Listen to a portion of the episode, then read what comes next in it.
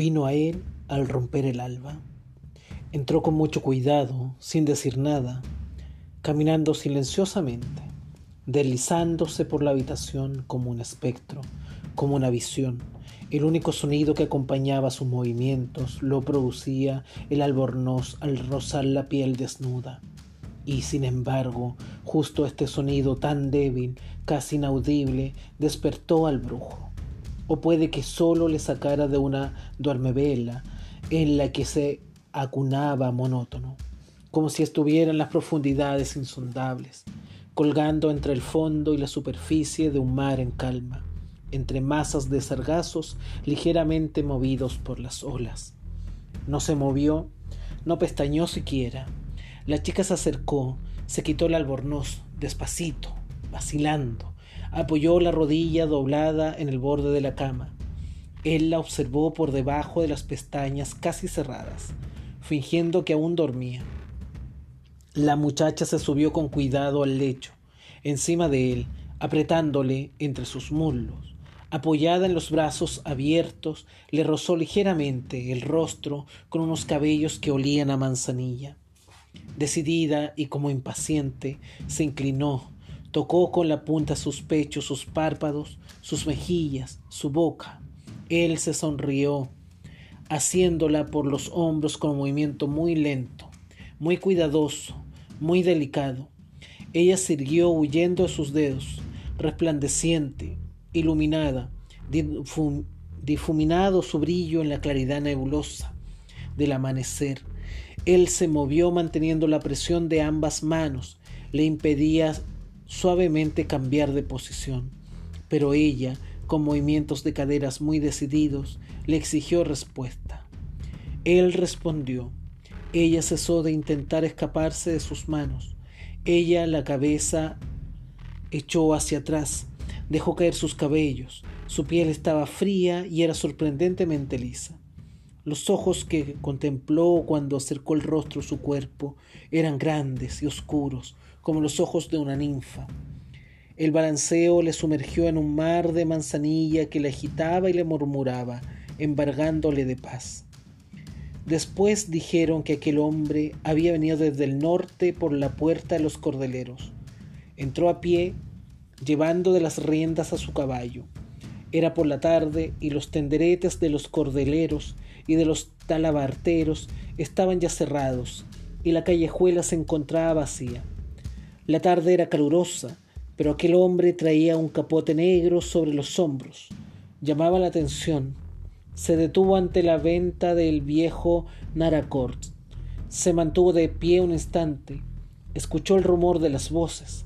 La venta, como de costumbre, a aquella hora estaba llena de gente.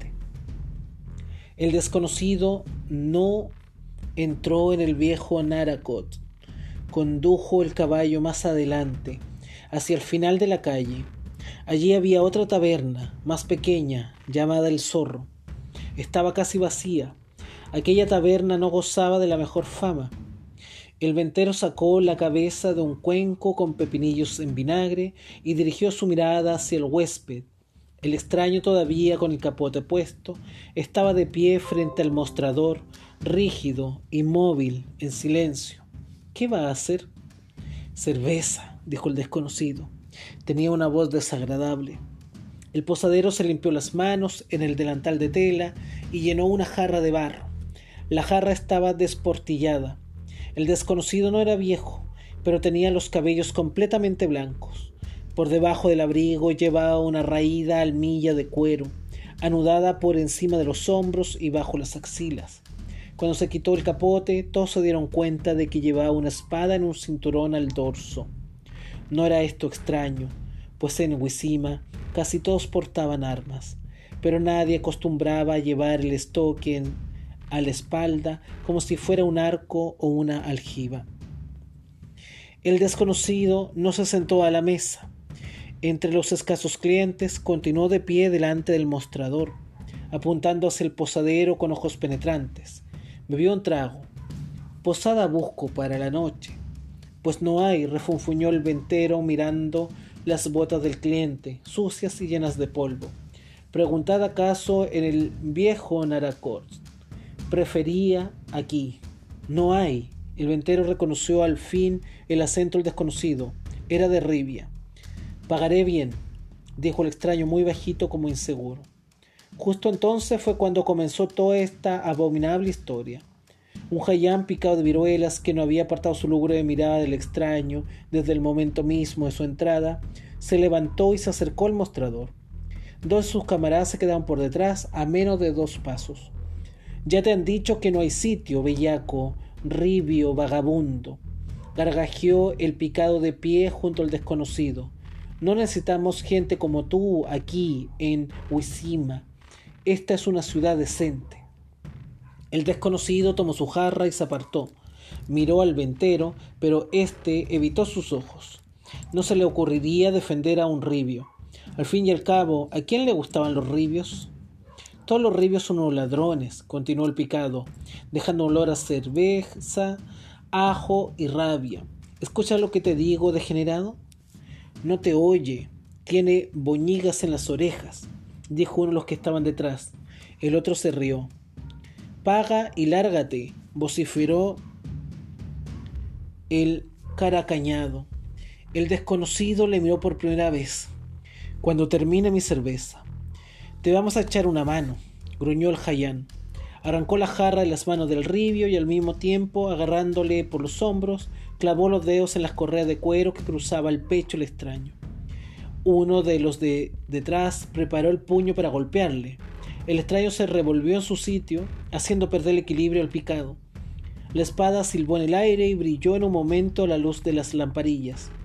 Hubo una agitación, gritos. Uno de los otros parroquianos se precipitó hacia la salida.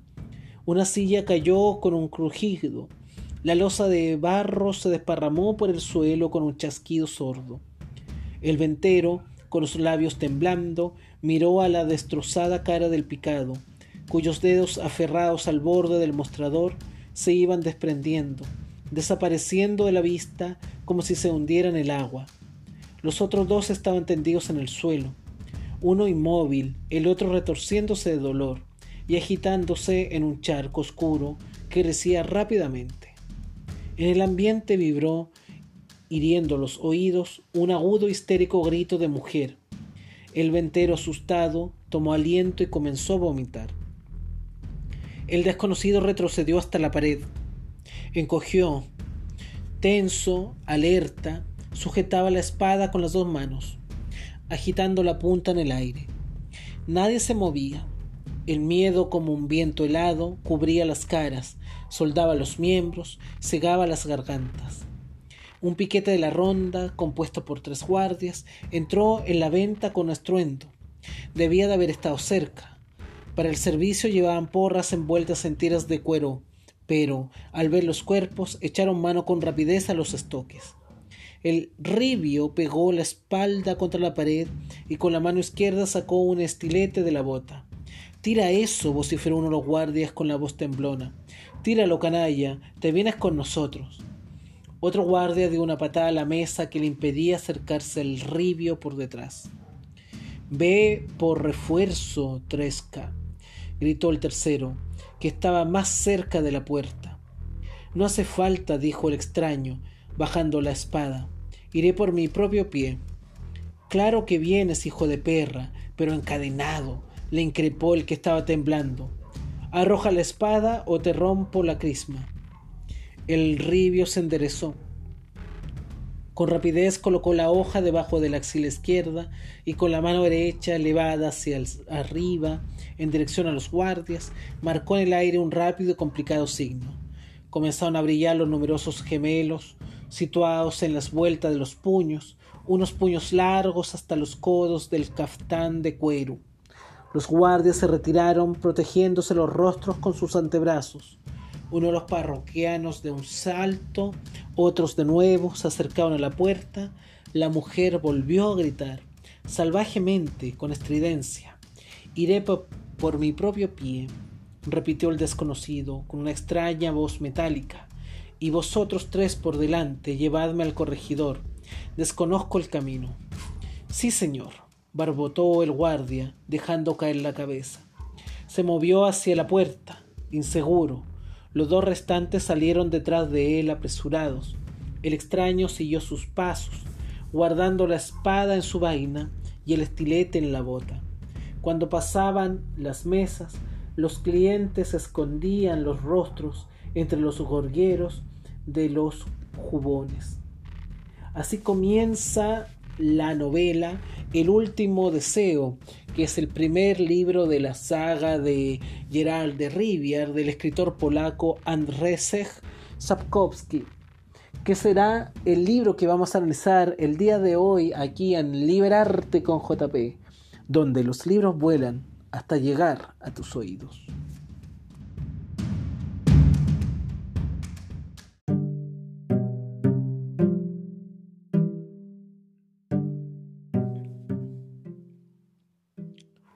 Andrzej Sapkowski nació en la ciudad de Lodz, en Polonia, el 21 de junio del año 1948.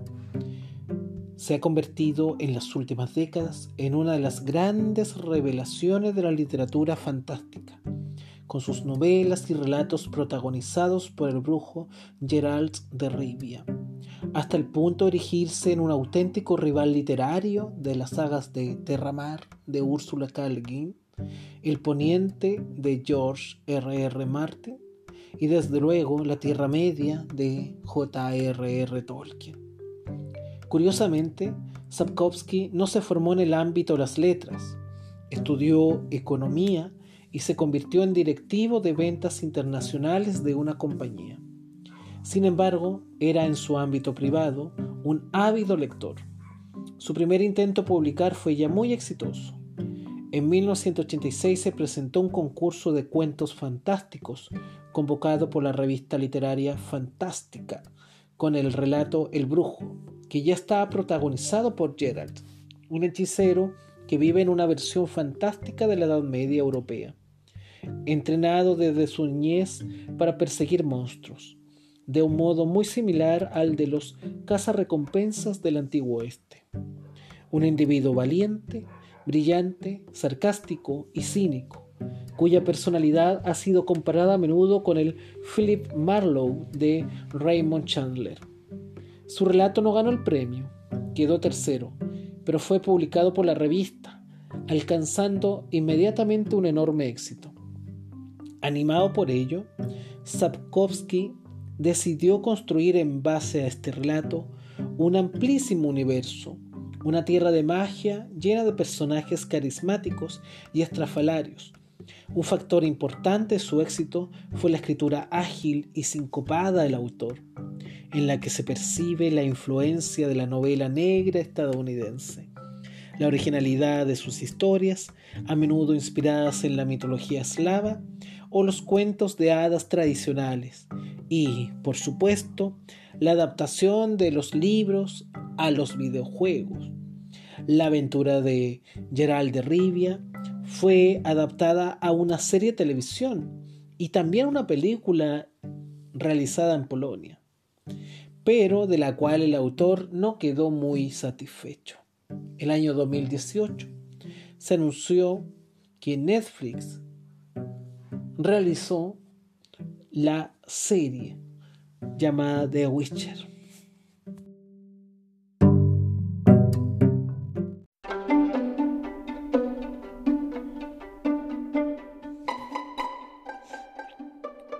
Al día siguiente por la noche trajeron al molinero a la habitación del cuerpo de guardia en la que habían alojado al brujo. Lo trajo un soldado vestido con un abrigo con capucha. La conversación no arrojó ningún resultado. El molinero estaba asustado, balbuceaba, tartamudeaba. Más información le dieron al brujo sus cicatrices. La distancia entre las mandíbulas de las trigue era impresionante y, por supuesto, tenía los dientes punzantes, incluyendo unos larguísimos colmillos superiores, cuatro, dos en cada lado. Las uñas estaban seguramente más afiladas que las de los linces, aunque menos torcidas. Solo por ello el molinero había logrado arrancárselas. Terminada la inspección, Gerald los despidió con un gesto. El soldado empujó al molinero al otro lado de la puerta y se quitó la capucha. Era Foltez, en persona. Sigue sentado, no te levantes, dijo el rey. Esta no es una visita oficial. ¿Satisfecho la entrevista? He oído que estuviste en el alcázar esta mañana. Sí, mi señor. ¿Cuándo te pondrás manos a la obra? Faltan cuatro días para el plenilunio. Después, ¿quieres verla antes? No hay necesidad de ello, pero una princesa saciada será menos activa. Estrige, maestro, estrige. No perdamos el tiempo con diplomacias. Después se convertirá en princesa. De hecho, sobre ello quería hablar contigo. Contéstame extraoficialmente, claro y sencillo. ¿Lo será o no lo será? Pero no te escondas detrás de y yo no sé qué códigos. Gerald se rascó la cabeza. Confirmo, Majestad, que es posible deshacer el hechizo y, si no me equivoco, ciertamente pasando una noche en el alcázar. El tercer canto del gallo, si sorprende la esfinge fuera del sarcófago, acabará con el encantamiento. Por lo general, así es como se actúan con las estrijas. Así de simple, no es tan simple. En primer lugar, hay que sobrevivir una noche.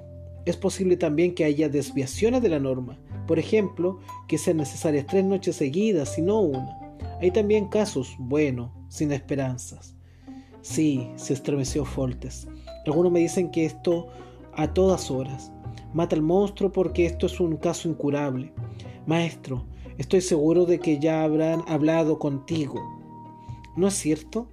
Para que mates a la devoradora de seres humanos de un hachazo, sin ceremonias, y le digas al rey que no se podía hacer otra cosa. Si el rey no paga, nosotros pagamos. Una forma muy cómoda y barata, porque el rey manda decapitar o ahorcar al brujo y el dinero se queda en los bolsillos. ¿El rey mandará decapitar en cualquier caso al brujo? se enfadó el brujo. Foltes miró los ojos del ribio durante un largo momento. El rey no sabe, dijo al fin, pero el brujo debiera contar con tal posibilidad. Ahora fue Gerald el que cayó un instante. Pienso hacer lo que esté en mi mano, dijo el cabo, pero si las cosas no van bien, defenderé mi vida. Vos, mi señor, también habréis de tener en cuenta tal posibilidad. Foltes se levantó. No me entiendes, no tiene nada que ver con esto. Está claro que la matarás si la cosa se pone fea, tanto si me gusta como si no, porque si no lo haces, ella te matará a ti con seguridad y sin vuelta de hoja. No lo diré en voz baja, pero no castigaría a nadie que la matara en defensa propia. No obstante, no permitiré que la maten sin intentar salvarla. Hubo ya intentos de quemar el alcázar viejo, le tiraron flechas, le cavaron trampas, le pusieron cepos y lazos, hasta que mandé colgar a algunos. Pero no se trata de eso, maestro, escucha, escucho. Después de los tres cantos del gallo no habrá estrige, si no te he entendido mal. ¿Y qué habrá? Si todo va bien, una quinceñera. Con los ojos rojos, con dientes de cocodrilo, una quinceñera normal y corriente. Solo que, que, físicamente, acabáramos y psíquicamente, cada día un cubo de sangre para desayunar o un muslo de doncella. No, psíquicamente no hay forma de preverlo. A mi juicio, al nivel de, qué sé yo, un niño de tres o cuatro años. Precisará de atentos cuidados durante muchísimo tiempo. Eso está claro, Maestro, decidme, ¿puedo volverle eso más tarde? El brujo permaneció en silencio. Ajá, dijo el rey, puede. ¿Y entonces qué? Si después de un largo desfallecimiento de varios días muriera, hay que quemar el cuerpo y rápidamente. La expresión de Folbe se ensombreció. No pienso, sin embargo, añadió Gerald, que se llegue a eso. Para mayor seguridad os daré algunos consejos, señor, que harán disminuir el riesgo. Ahora, no demasiado pronto, maestro. Y sí, ahora le cortó el ribio. Pueden suceder muchas cosas, rey. Puede suceder que por la mañana halléis en la cripta la princesa encantada y mi cuerpo tendido. ¿Es posible? Pese a mi permiso de que puedas defenderte, permiso que en cualquier caso ni siquiera te era necesario. Este es un asunto serio, rey. El riesgo es muy grande. Por eso escuchadme. La princesa debe llevar siempre al cuello un zafiro, mejor un incluso, en una cadena de plata, siempre, de día y de noche. ¿Qué es un incluso? Un zafiro con una burbuja de aire dentro. Aparte de eso, en la habitación en la que vaya a dormir hay que quemar en la chimenea, cada cierto tiempo, unos vástagos de enebro, retama y avellano. Foltes se quedó pensativo. Te agradezco el consejo, maestro. Haré uso de ellos, sí. Y ahora escúchame con atención. Si te convences de que se trata de un caso incurable, la matas.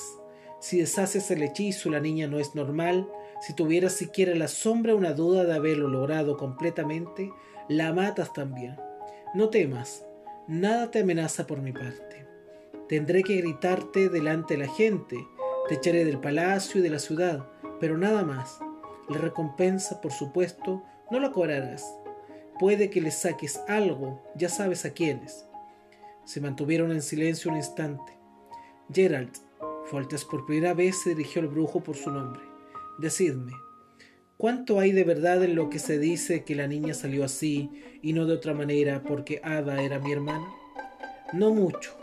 Los encantamientos hay que echarlos. Ninguno se echa por sí mismo.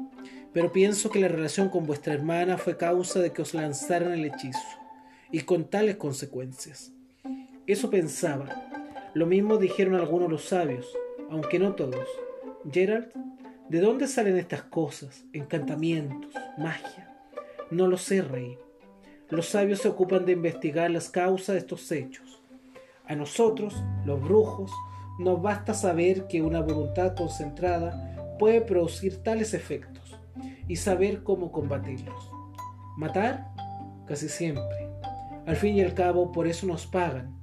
Poca gente pide que deshagan un hechizo, mi rey, Normalmente quieren que les protejan de las amenazas sin más.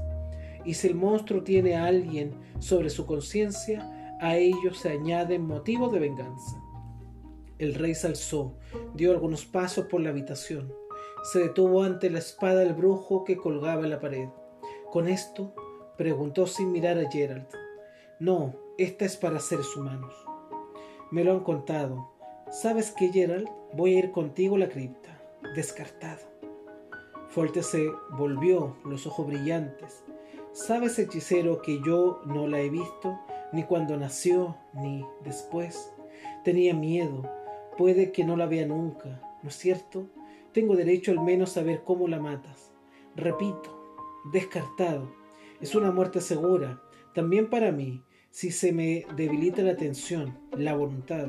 No, rey, Folter se volvió, se fue hacia la puerta. A Gerald, durante un momento, le pareció que se iría sin decir una palabra, sin un gesto de despedida, pero el rey se detuvo. Le miró. Despiertas confianza, dijo. Pese a que sé que eres una buena pieza, me han contado lo que pasó en la venta.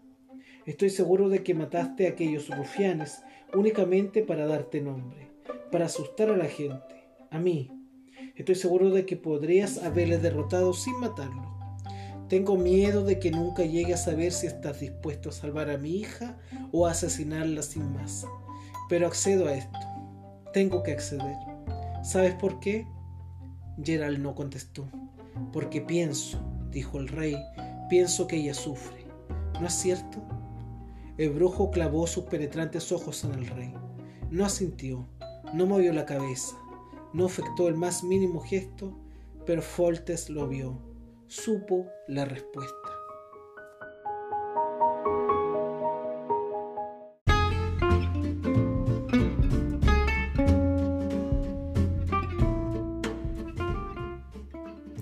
No cabe dudas entonces que la novela El último deseo es la prolongación de una larga saga literaria que también se extrapola a películas, a series de televisión, a videojuegos, en donde vemos que el mundo medieval vuelve a tomar cierto eje, cierto protagonismo, mezclándolo con el mundo fantástico.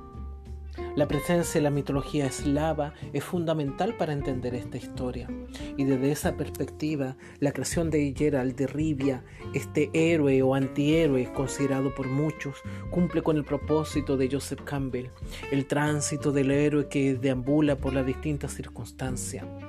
¿Qué nos queda para nosotros?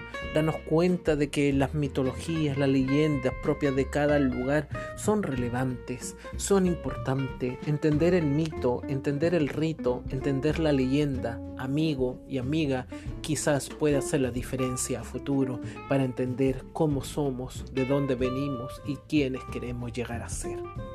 Un abrazo fraterno a cada uno de ustedes. Espero que estén muy bien donde quiera que se encuentre enfrentando este tema del COVID-19. Cuídense, un abrazo fraterno y que la paz sea con ustedes. Y aquí terminamos un nuevo capítulo de Liberarte con JP y nos vemos pronto acá donde los libros vuelan hasta llegar a tus oídos.